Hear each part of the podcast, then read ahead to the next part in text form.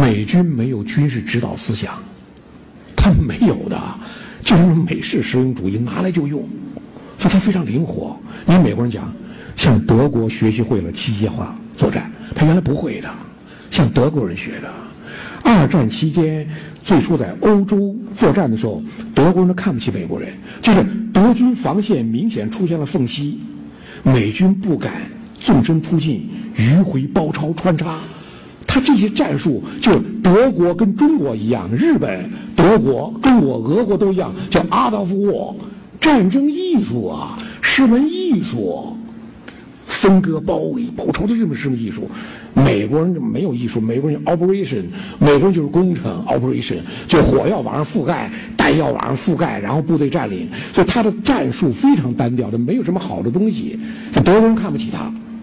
后来在德国人后来挺服气，说美国这帮小子挺厉害的，就因为德军士兵、苏军士兵、日军士兵、中国士兵都是农民，美军士兵什么康拜因手、汽车司机、餐馆服务员，都这帮家伙都会摆弄机械，所以美军呢，他机械化作战，他跟德国人一学以后，他特别熟练。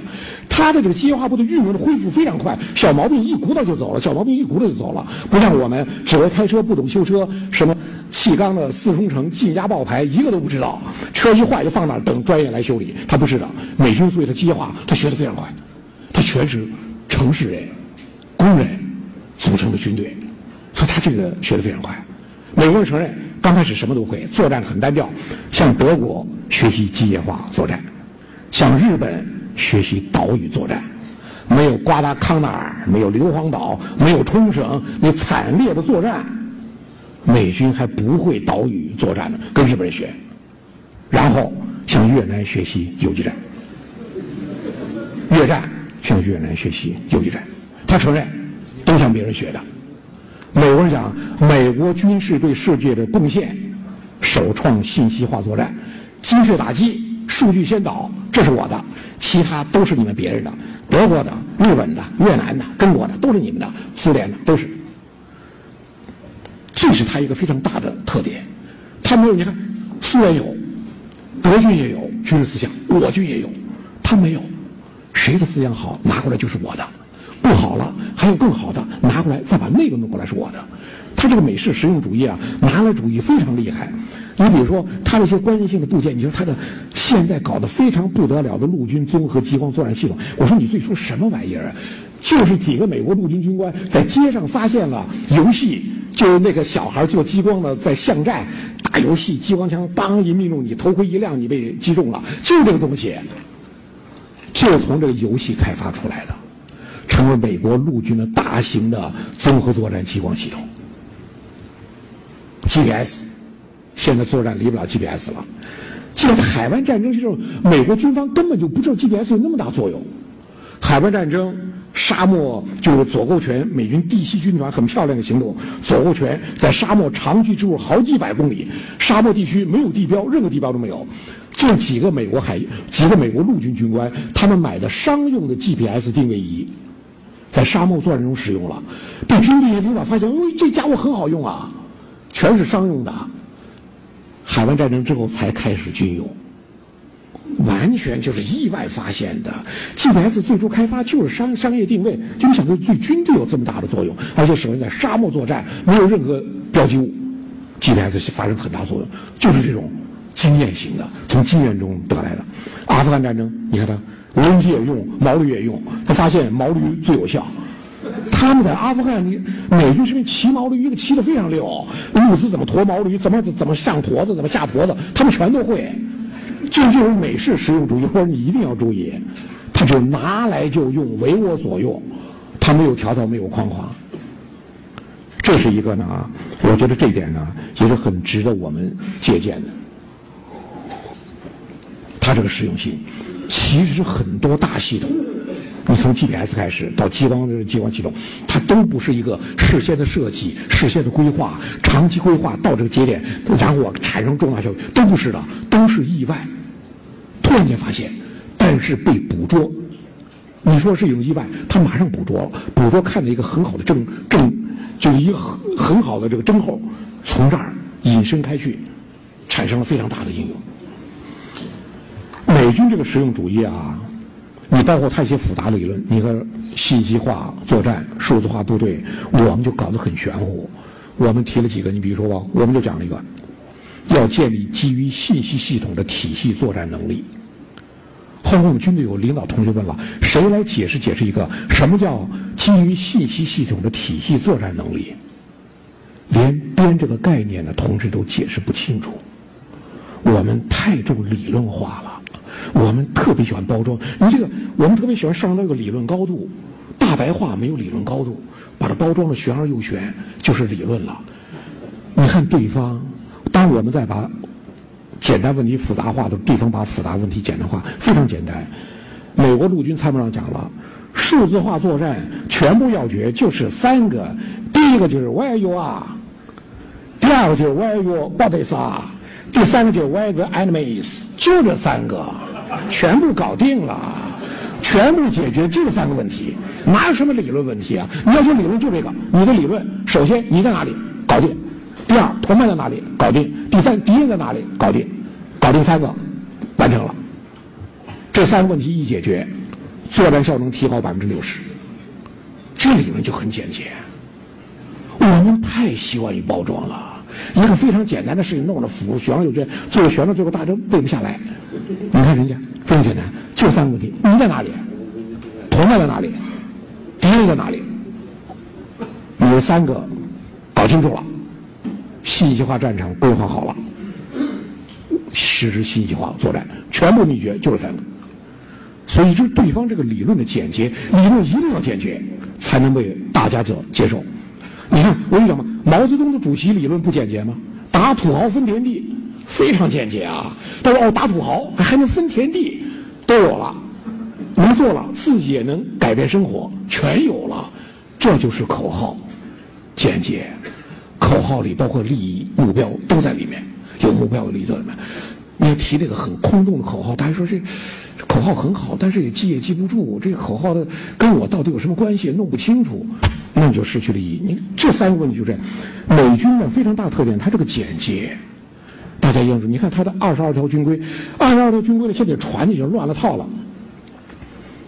一个美国作者写了二十二条军规，本身是一本书，其实美军没有二十二条军规，他没有。但这本书写了以后呢，很多美国人就开玩笑，美国美军士兵编啊编串子，在美军不成文的、没有列入美国军事法典，在那部队中非常通行。他们都认这个，就是军人自己编的，没有经过领导认可，没有经过上级批准。但是呢，你看二十二条军规里，我都觉得军人的互相叮嘱，军人的互相的这种提醒，挺好的。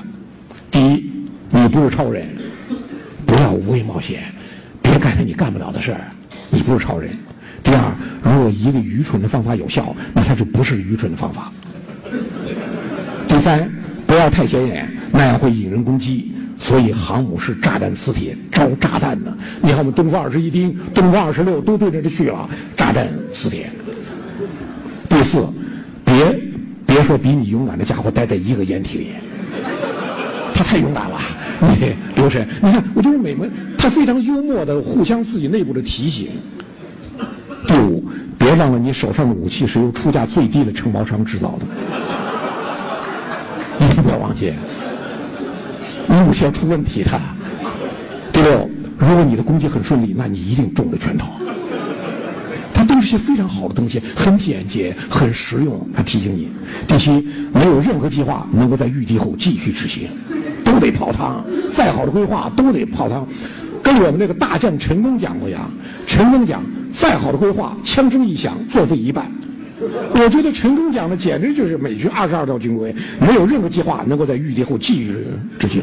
陈赓的讲，枪声一响，所有方案作废一半，最少一半，可能比例还要大一些。第八，所有五秒的手榴弹引线都会在三秒钟内烧完。他很幽默，你千万留神，别一二三四五，一会儿你就自己就没了。第九，装成无关紧要的人，因为敌人弹药可能不够了。所以他要打最重要的人物，你别太显眼。